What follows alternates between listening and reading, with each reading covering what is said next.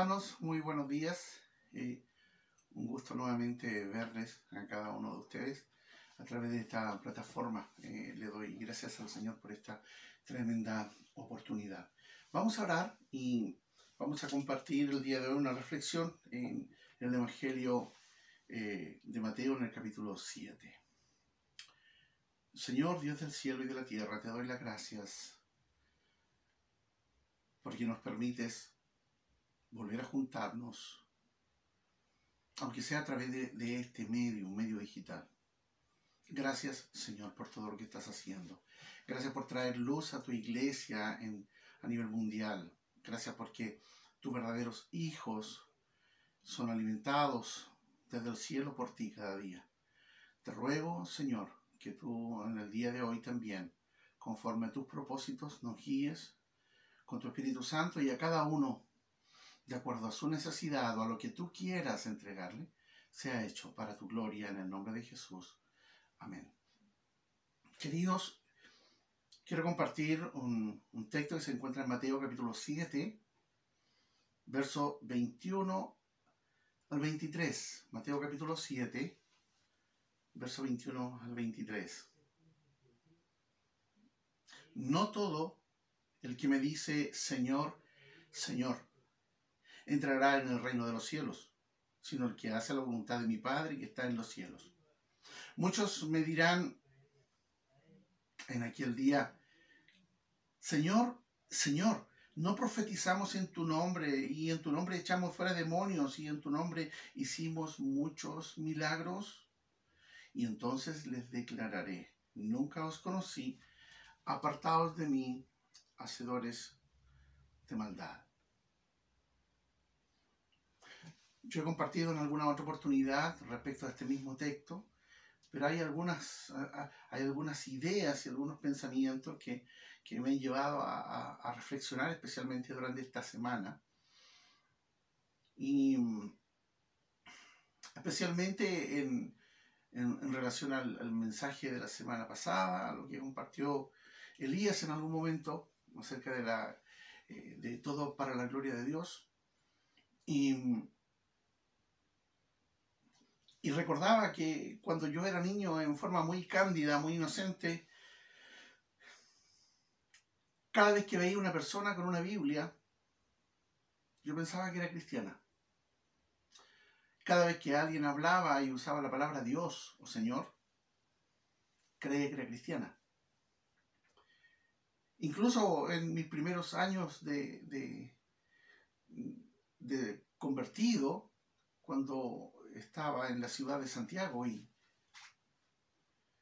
subía a algún, algún vehículo de transporte público y veía a alguien con una Biblia, yo me alegraba mucho y lo único que quería era conversar con él porque decía, es un hermano, es un hermano en Cristo. Y me alegraba muchísimo, sentía un, profundo gozo de, de ver que había otras personas que también lo eran. Hasta que recuerdo en una oportunidad haber conversado con uno de ellos. Y le digo, ¿tú eres cristiano? Me dijo, no. Le dije, ¿y cómo tienes una Biblia? Es un libro para leer. Me dijo, eso en realidad me devastó porque la imagen que yo tenía era una imagen muy inocente, muy, muy cándida. y había sido abruptamente en ese momento se había roto aquella, aquel cristal, se había roto aquella burbuja en la que vivía. Hoy son cada vez más las personas que se declaran eh, cristianos o creyentes. Si bien es cierto, las estadísticas a nivel mundial dicen que el ateísmo ha ido creciendo, pero siempre sigue siendo una, un, crecimiento marginal. Las personas que se consideran gnósticas eh, también aumentan. Pero las personas que dicen creer en Dios aumentan, también aumentan y, en forma más significativa que el resto. Ahora, ¿de qué Dios estamos hablando? Porque han surgido un montón de religiones, de cultos y de creencias absolutamente separadas de, la fe verdadera, del cristianismo, y también hay grupos, grupos llamados cristianos que son marginales. Es decir, son, son sectas que se autodenominan cristianos.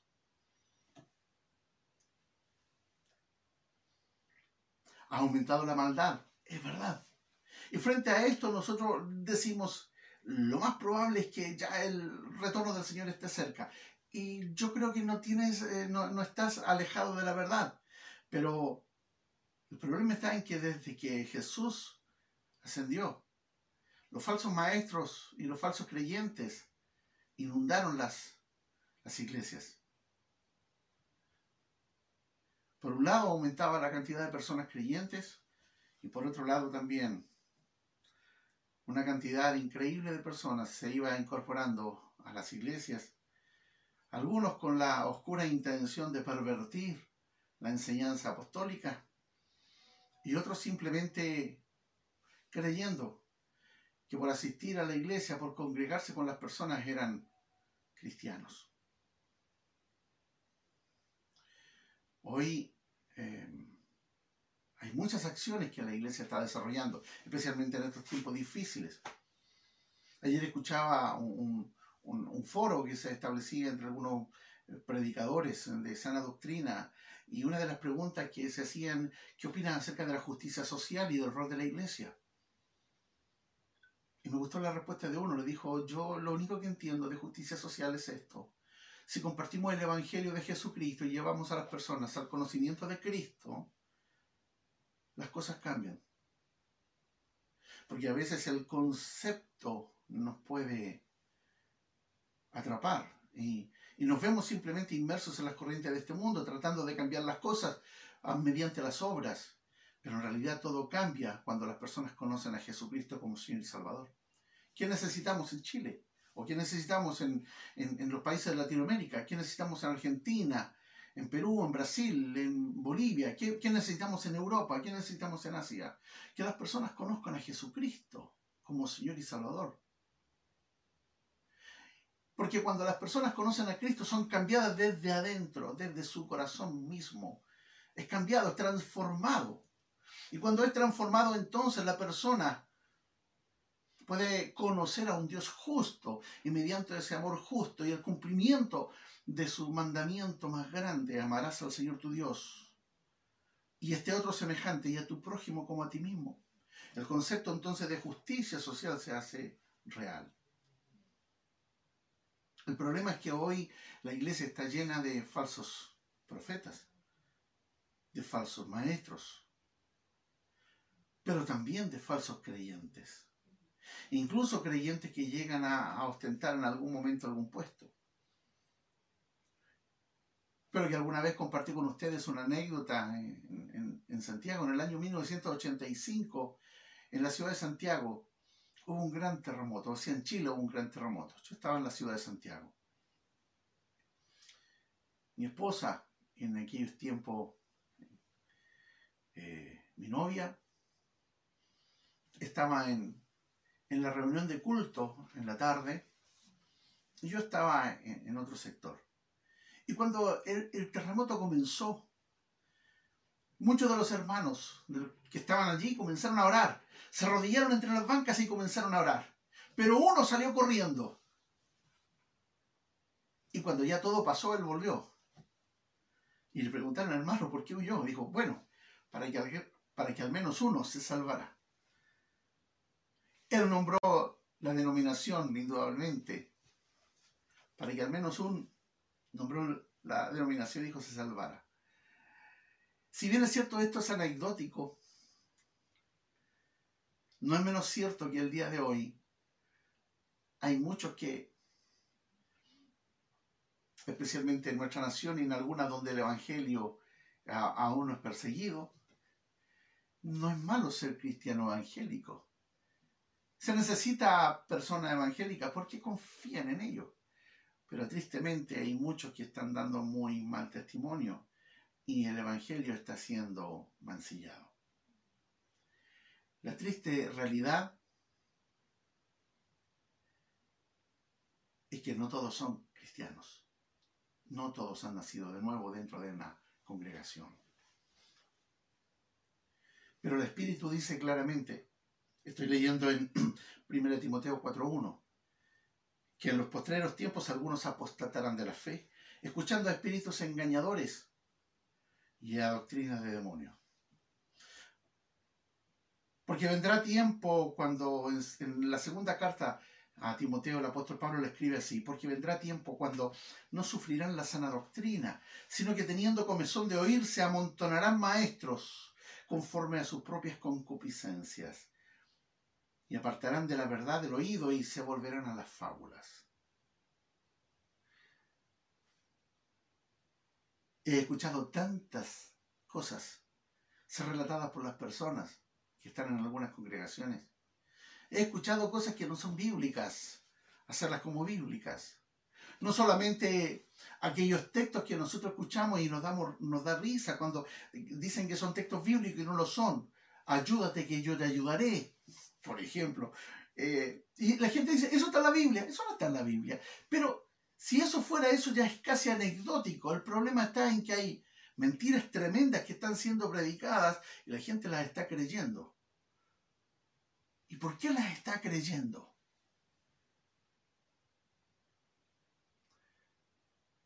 Porque hay alguien que no le está guiando. Y que no le está guiando el Espíritu Santo. Porque el verdadero creyente es guiado en todo por el Espíritu Santo. Él nos redarguye, nos corrige, nos enseña, nos muestra.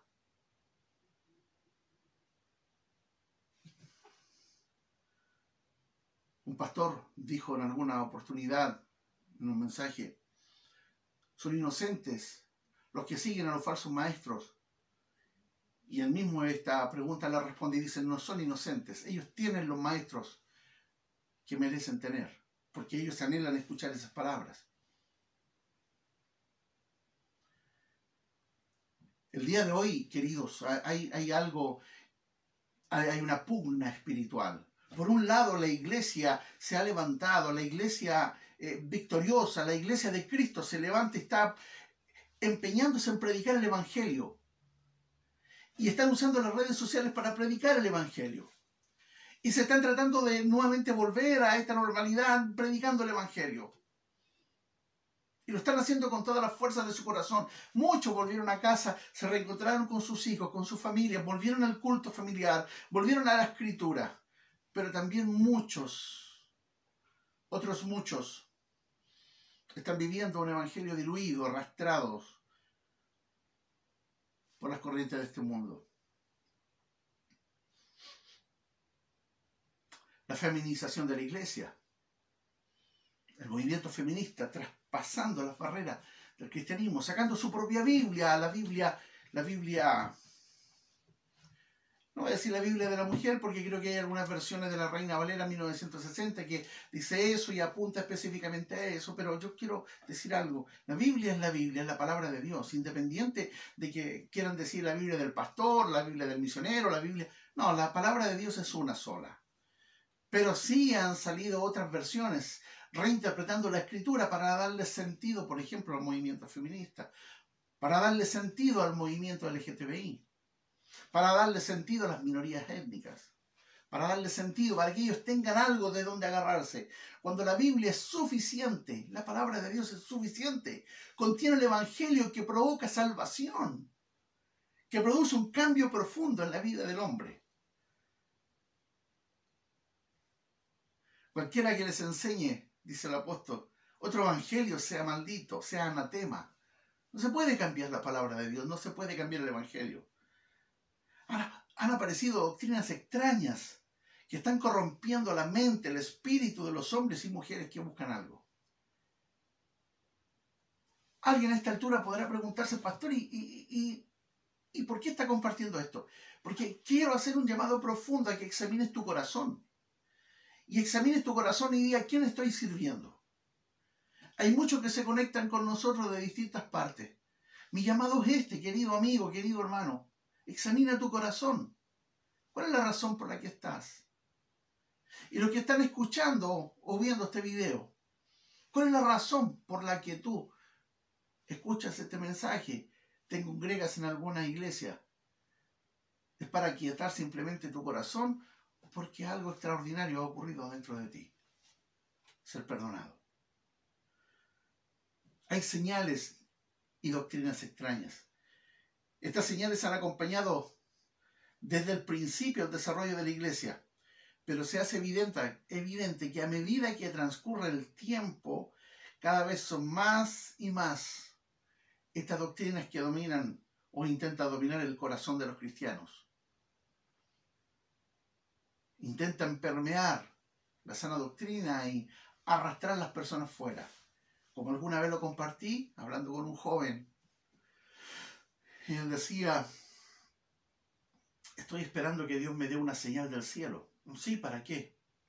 Para encontrar una novia. Ah. ¿Y cuál es la señal que estás esperando? Bueno, yo le dije al Señor, Señor, si mañana amanece nublado, entenderé que es una señal tuya. Y si amanece despejado, no lo es.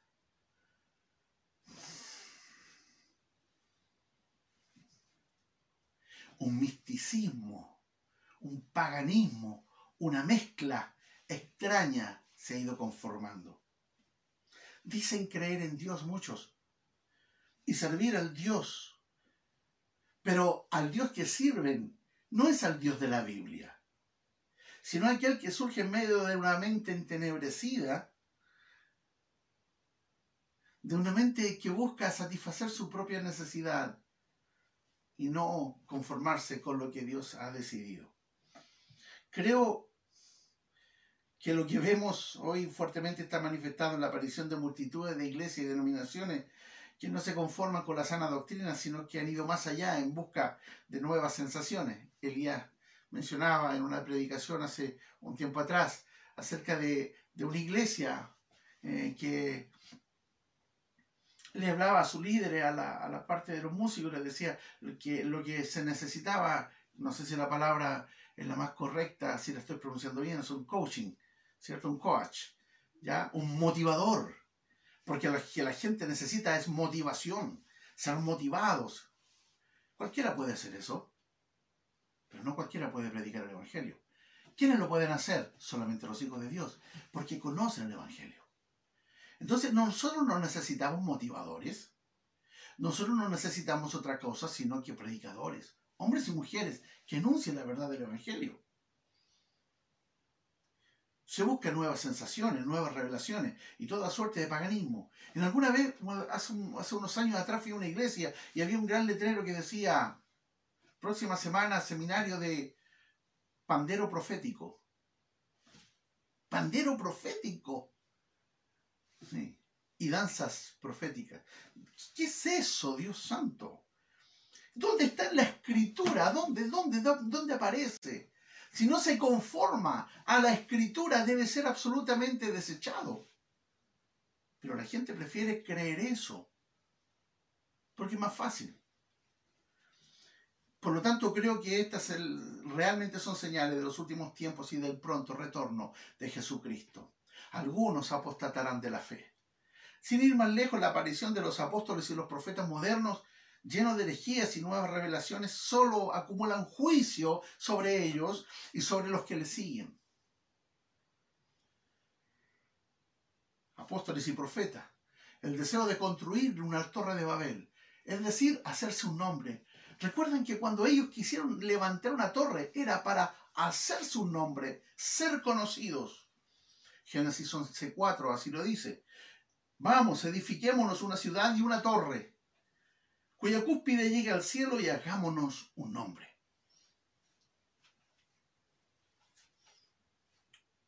A pesar de lo declarado por la escritura, insisten en buscar poder, fama. Y no solamente ellos, sino que lamentablemente dentro de la práctica de la iglesia hay algunas manifestaciones que son atribuidas al Espíritu Santo sin ninguna prueba bíblica y que al final son una burla para la deidad hombres y mujeres que buscan experiencias sobrenaturales y viven en las historias sobrenaturales. Hace poco escuchaba a un, predicador y él decía, si te dicen, Dios me dijo, normalmente le vamos a escuchar. ¿Dónde está la prueba bíblica? Aunque no esté, le vamos a escuchar. Si dice, soñé, normalmente le vamos a escuchar. ¿Dónde está la prueba bíblica de que eso fue vivo, de que eso era algo de Dios? Si dice, tuvo una visión, le vamos a escuchar.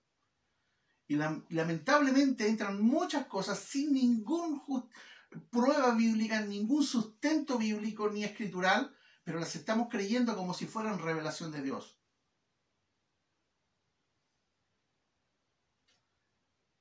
Hace muchos años atrás estaba predicando en una congregación.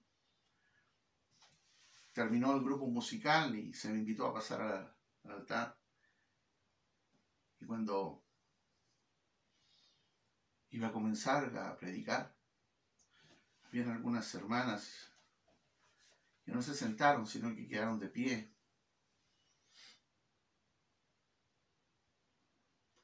Haciendo algunas cosas. Yo le dije que se sentara. Se sentaron muy molestas y cuando yo terminé el mensaje, en realidad cuando terminó la reunión, me estaban esperando afuera, a la salida de la iglesia, casi con este como túnel, por ambos lados. Y apenas aparecí, me apuntaron con el dedo, me dijeron, pastor, usted no puede contristar al Espíritu Santo. Porque lo que estaba sucediendo era del Espíritu y usted nos hizo callar. Y era el tiempo de la palabra. Usted no tiene autoridad para hacer eso. Y se fueron muy molestas. La gran pregunta era, ¿a qué espíritu ellas respondían? La Biblia dice hacer que todas las cosas se deben hacer decentemente y en orden. Y nosotros debemos conformarnos a esto, a la escritura. Y una de las cosas más importantes en cada una de nuestras reuniones, en cada reunión donde están los hijos de Dios en distintas partes del mundo, lo principal es la palabra de Dios, es la escritura. Porque ella nos muestra a nuestro Dios santo y nos revelan, nos revela su... Perdón, voy a, voy a hacer una, voy a, voy a corregir algo. No nos revela, nos ilumina respecto a su revelación dada ya. Nos ayuda, desvela nuestra, nuestra y nos muestra no solamente al Cristo crucificado, sino que al resucitado y al que pronto ha de volver. Pero ¿dónde está eso? En la escritura. Debe ser central en nuestra reunión y en nuestra vida. Hoy se nos presenta, como dice el pastor MacArthur, un fuego extraño delante de Dios. Hay un fuego extraño. En el templo tenía que haber un solo fuego, pero dos hombres, Nadab y Abiú, hijos de Aarón, Tomaron cada uno su incensario y pusieron en ellos fuego, sobre el cual pusieron incienso y ofrecieron delante del Señor fuego extraño, que Él nunca les mandó. Y salió fuego delante del Señor y los quemó y murieron delante del Señor. Leo Levíticos capítulo 10, versos 1 y 2. Como esto no acontece en el día de hoy, la misericordia de Dios se ha extendido. Entonces, hagamos Dicen algunos, no importa, no va a suceder nada. Y se presenta todos los días en distintas partes fuego extraño.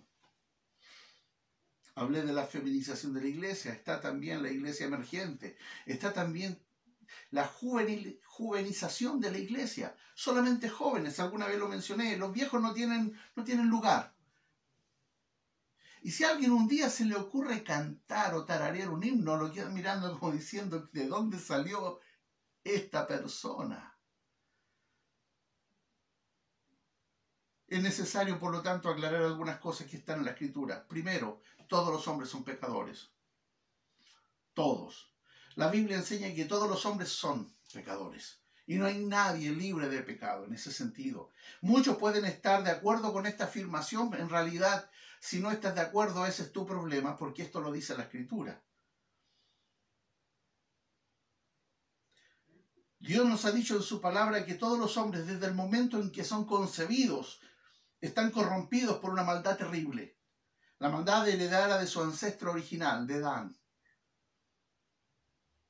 He aquí en maldad he sido formado, he sido formado, dice el salmista, y en pecado me concibió mi madre. Salmo 51.5. Salmo 58.3 dice así, se apartaron los impíos desde la matriz, se descarriaron hablando mentiras desde que nacieron. Romanos 3, del verso 10 al 12. Como está escrito, no hay justo ni aun uno, no hay quien entienda, no hay quien busque a Dios. Todos se desviaron a una, se hicieron inútiles. No hay quien haga lo bueno, no hay ni siquiera uno. Aunque algunos insistan el día de hoy en, que, en decir que hay algo de bueno en el hombre. Bueno, yo prefiero creer lo que dice la Biblia. Esa maldad no es otra cosa que la rebelión contra Dios, el Creador. La declaración más clara de la corrupción moral del hombre es esta. Dice el necio en su corazón, no hay Dios.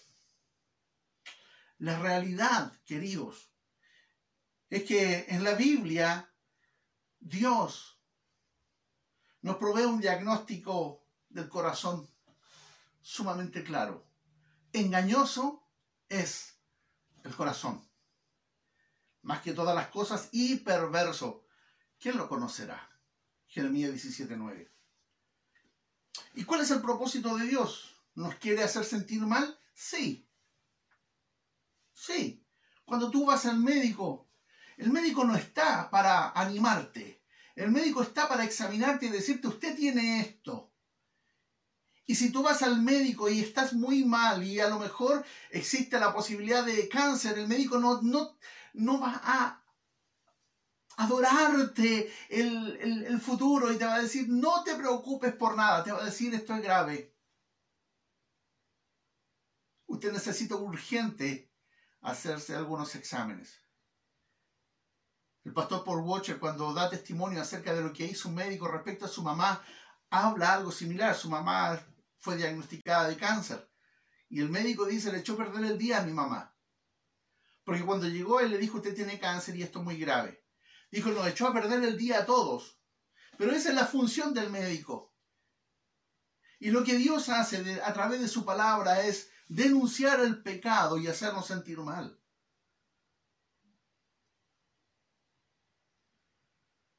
¿Acaso Dios nos quiere maltratar? No, no nos quiere maltratar. Lo que Él quiere es nuestra sanidad. Y la sanidad viene a través de la salvación. Esa es la única manera de ser sano. Porque muchos apuntamos a la sanidad del cuerpo y la sanidad del alma, ¿dónde? El único que puede sanar el alma es Jesucristo. Y esto se logra a través de la salvación.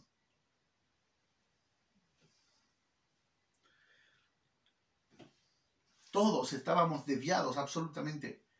Dios nos encontró y nos salvó. Por causa de nuestro pecado, eh, todo hombre y toda mujer sin Cristo se ha constituido un enemigo de Dios y está bajo su ira. Romanos 5.10 así lo dice. Porque si siendo enemigos fuimos reconciliados con Dios por la muerte de su Hijo, mucho más estando reconciliados seremos salvos por su vida. Salvos. Salvos de la ira, del juicio de Dios. El decirnos la verdad tiene el propósito de que nos arrepintamos esta verdad aquí está, está escrita en la Biblia, pero se hace necesario que tu amigo, tu hermano, hermana en Cristo, compartas esta verdad con otros. Hace años atrás,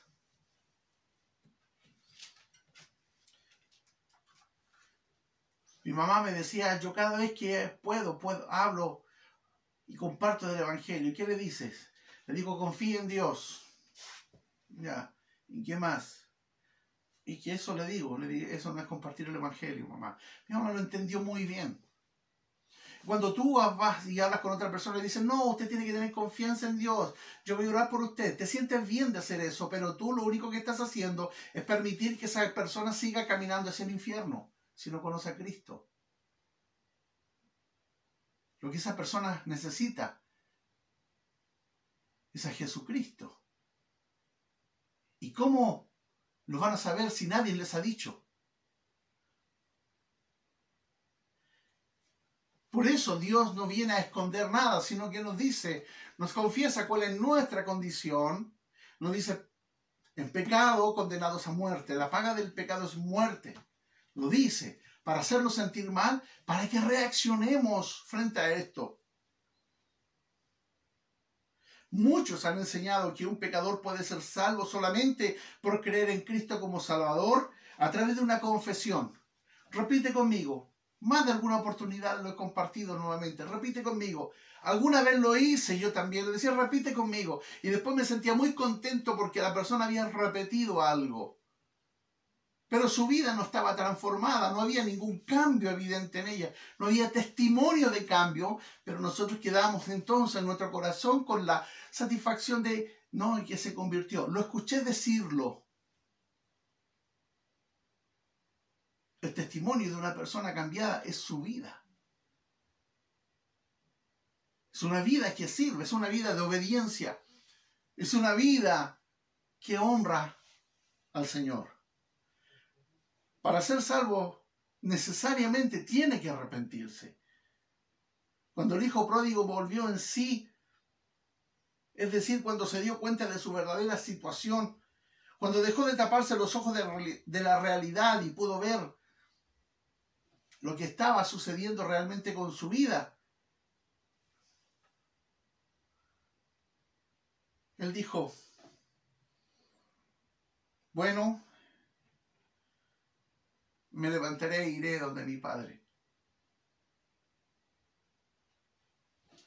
Se dio cuenta hasta dónde había llegado, lo bajo en lo que estaba, en la sociedad en la que se encontraba.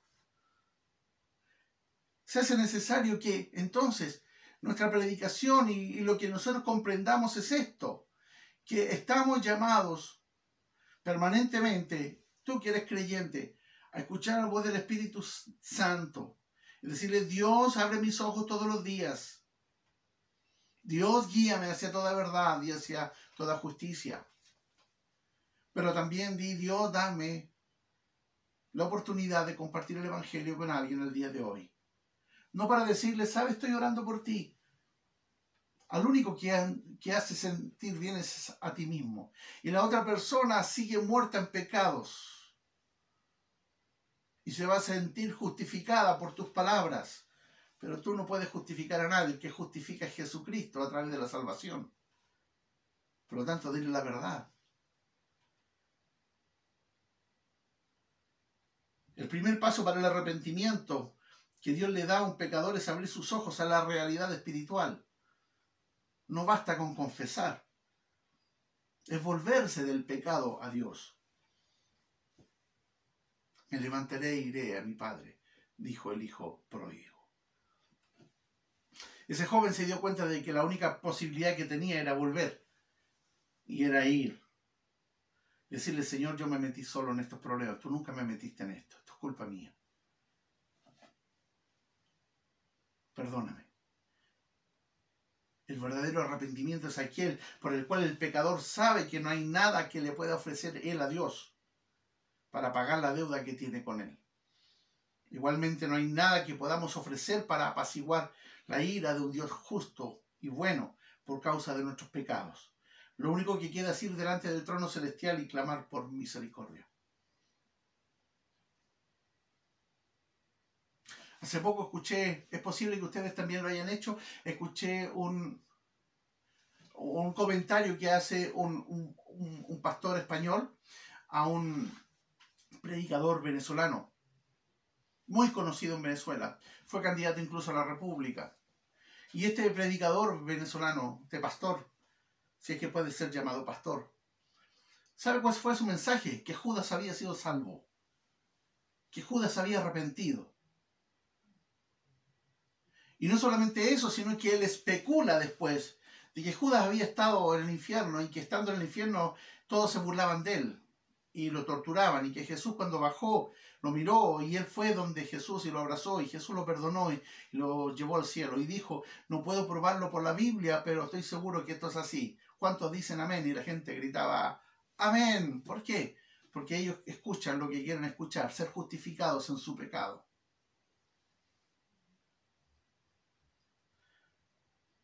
El verdadero arrepentimiento es aquí donde no tengo nada, porque Dios lo tiene todo.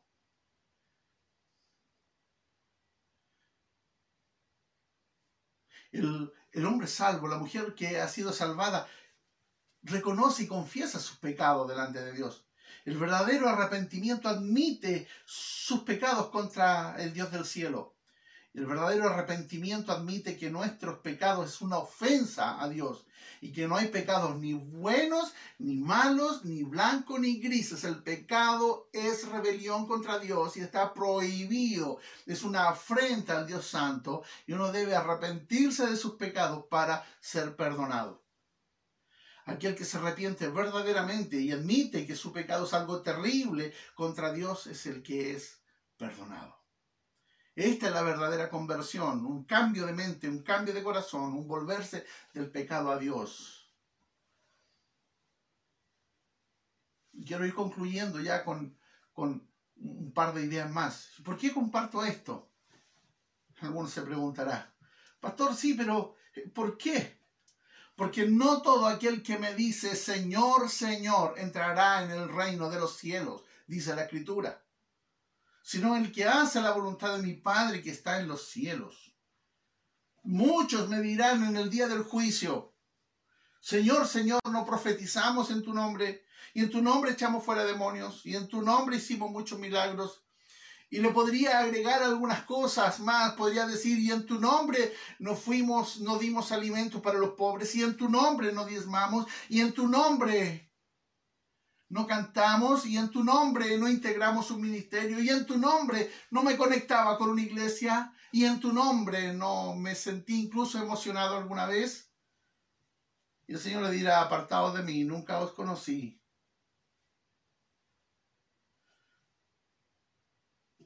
Porque el verdadero creyente es aquel que ha reconocido su pecado y se ha arrepentido. Y sabe que la única opción que tienes es correr a los pies de la cruz de Cristo. El verdadero creyente es aquel que odia el pecado. Un arrepentimiento, una conversión que no produzca odio al pecado, rechazo a todo, a todo lo que sea pecado, quiere decir que no es una conversión verdadera.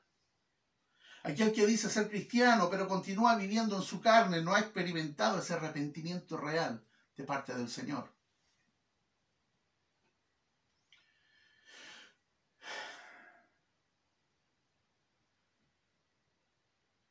Supongo que me están escuchando, ¿cierto? Les hago un llamado a todos ustedes, a todos los que están escuchando, a que examinen su propia vida y su propio corazón. El que es salvo no practica el pecado. Hay que entender esto. El apóstol Juan escribiendo en su primera carta dice así, el que practica el pecado es del diablo porque el diablo peca desde el principio. Y para esto apareció el Hijo de Dios, para deshacer las obras del diablo. Todo aquel que es nacido de Dios no practica el pecado, porque la simiente de Dios permanece en él y no puede pecar, porque es nacido de Dios. En esto se manifiestan los hijos de Dios y los hijos del diablo. Todo aquel que no hace justicia y que no ama a su hermano no es de Dios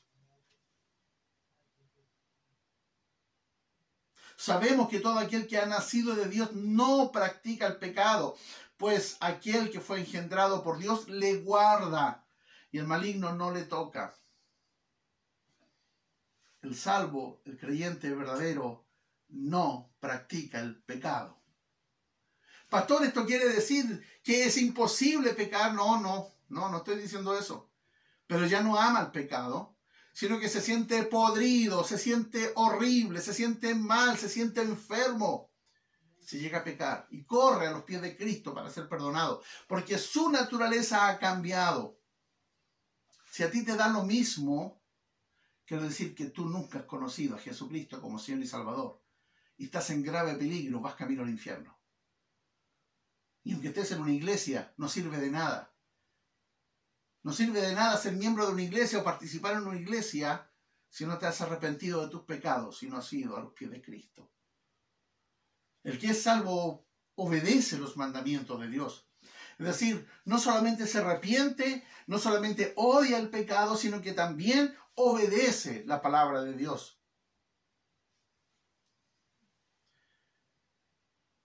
En Lucas capítulo 6, verso 46 en adelante, el Señor dijo así, ¿por qué me llamáis Señor, Señor, y no hacéis lo que yo os digo? Todo aquel que viene a mí y oye mis palabras y las hace, os indicaré a qué es semejante. Es semejante al hombre que al edificar una casa cavó y ahondó y puso el fundamento sobre la roca. Y cuando vino una inundación, el río dio con ímpetu contra aquella casa, pero no la pudo mover porque estaba fundada sobre la roca. Es semejante a eso, dice. ¿Por qué me llamas Señor, Señor? Te pregunto a ti también, ¿por qué llamas al Señor y lo declaras como Señor de tu vida? ¿Por qué hablas de Dios? ¿Por qué dices amén? ¿Eres salvo realmente? Te has arrepentido de tus pecados. Odias el pecado, odias pecar. Te sientes mal cuando cedes a la tentación. Corres a los pies de Cristo. O simplemente estás acostumbrado a conectarte con una iglesia y sentirte ahí en la comodidad del hogar, sentir que todo está bien. El hombre y la mujer salvos, verdaderos, dan fruto, muestran fruto. Siguiendo en Lucas, en el capítulo 6 dice, no es buen árbol el que da malos frutos, ni árbol malo el que da buenos frutos, porque cada árbol se conoce por su fruto. Pues no se cosechan higo de los espinos, ni las zarzas se vendimian uvas. Si tú eres creyente, es el fruto que se va a ver, es el fruto del Espíritu. Amor, gozo, paz, paciencia, templanza, mansedumbre. Si tú no eres hijo de Dios, lo único que se va a manifestar son las características propias de la carne. ira, pleitos, celos, herejías, contiendas, blasfemias, palabras deshonestas.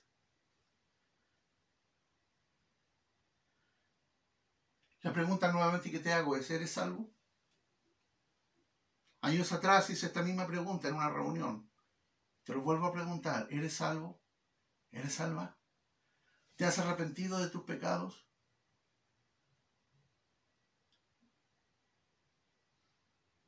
Si dices que te has arrepentido pero amas el pecado, nunca has conocido al Dios de la salvación entonces. Es necesario que examines tu propio corazón. Tal vez Dios tenga misericordia de ti. Porque Él dice, tendré misericordia del que quiera tener misericordia. La invitación el día de hoy es esta. Este es el tiempo de salvación, este es el momento adecuado.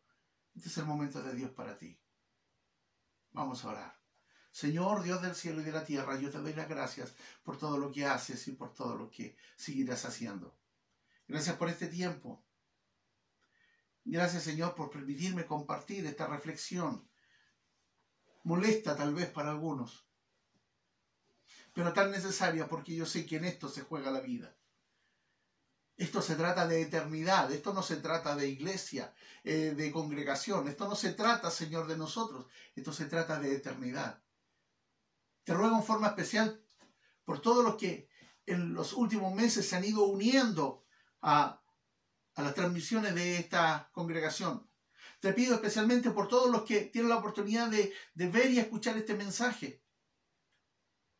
Redargúyeles, repréndeles, Señor confróntalos con la verdad. Y te ruego, Señor, te ruego por la salvación de todos y cada uno. Te ruego en primer lugar por mis hermanos en Cristo, que se afirmen en la fe, que confíen en tu provisión diaria, que sepan que del cielo hay un fluir permanente de poder, de dirección. Es a través, Señor, de tu palabra iluminada para nosotros el día de hoy. Te ruego por los amigos y amigas que nos, que nos ven y nos escuchan. Te ruego para que ellos puedan, Señor, examinar su vida y arrepentirse, correr a los pies de Cristo, pedir perdón Y Dios, que es grande en misericordia, les perdonará y les dará un corazón nuevo para que le sigan y le sirvan. Te ruego por aquellos que están a medias aguas, que no saben qué pasa con su vida. Te ruego que les dirijas, Señor, a través de tu Espíritu Santo a la palabra, les muestres y les reveles. Para tu gloria todas las cosas en el nombre de Jesús. Amén y amén. Hermanos y amigos, Dios les bendiga. Si te gustó este video, dale like y suscríbete a nuestras redes sociales. Que Dios te bendiga.